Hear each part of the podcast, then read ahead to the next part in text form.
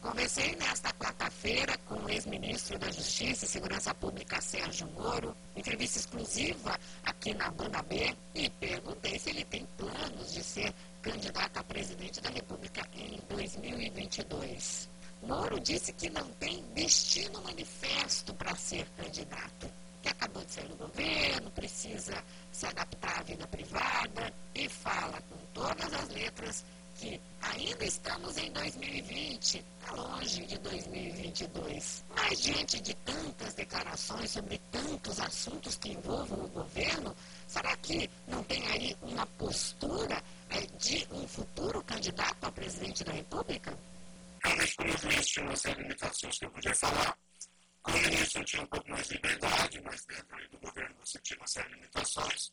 Então, por exemplo, você vê essa agenda sendo é, esvaziada, mas é complicado você dentro do governo criticar publicamente. Totalmente eu fiz.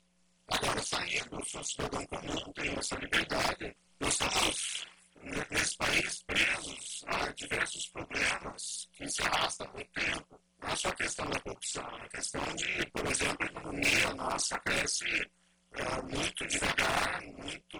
Nós estamos presos nessa economia de baixo crescimento faz tempo.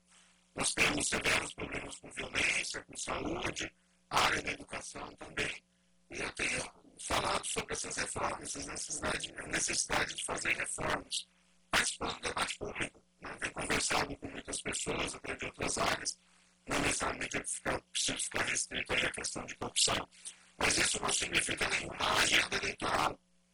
É, mas existe sim até um assédio em cima é, de Sérgio Moro por vários partidos querendo fazer um contraponto ao presidente Bolsonaro daqui a dois anos, que pode tentar a reeleição.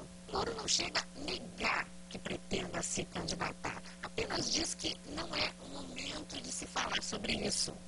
Perguntei também se ele pretende participar agora, em 2020, das eleições municipais e disse que não, que não tem esses planos, vota em Curitiba, inclusive, mas como um eleitor, como um cidadão e não deve se envolver. O ex-ministro falou sobre vários temas, inclusive sobre esse amor e ódio que o nome dele provoca. Basta ver nas redes sociais, é só falar e conversar com o Sérgio Moro, que se levanta uma turma do contra e outra também grande a favor. Para o ex-ministro, o que todos nós precisamos é de mais tolerância.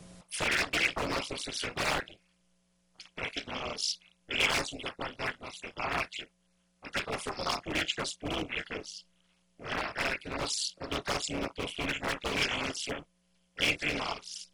É, por exemplo, evitando ofensas, evitando é, xingamentos. Claro que qualquer autoridade, qualquer agente público fica sujeito à crítica, isso é absolutamente normal, mas há alguns excessos né, e acabam mudando, a meu ver, a a razão pessoas.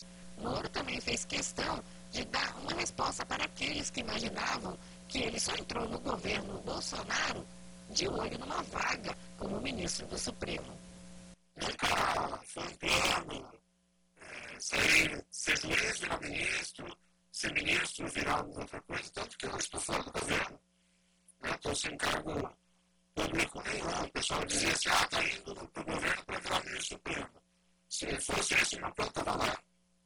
Era muito mais fácil virar o rosto para o outro lado, né, ignorar o que está acontecendo no seu, ao seu redor e ficar lá ver o Supremo. Não é ótimo. É, mas assim, não é. Não, você tem que ser fiel aos seus princípios, senão você vai acabar. O ex-ministro ainda está em quarentena, não pode exercer sua profissão de advogado até outubro, cumprindo aí os seis meses, já que ele ocupou o cargo de ministro. Por enquanto, fala bastante, mas apenas como um cidadão.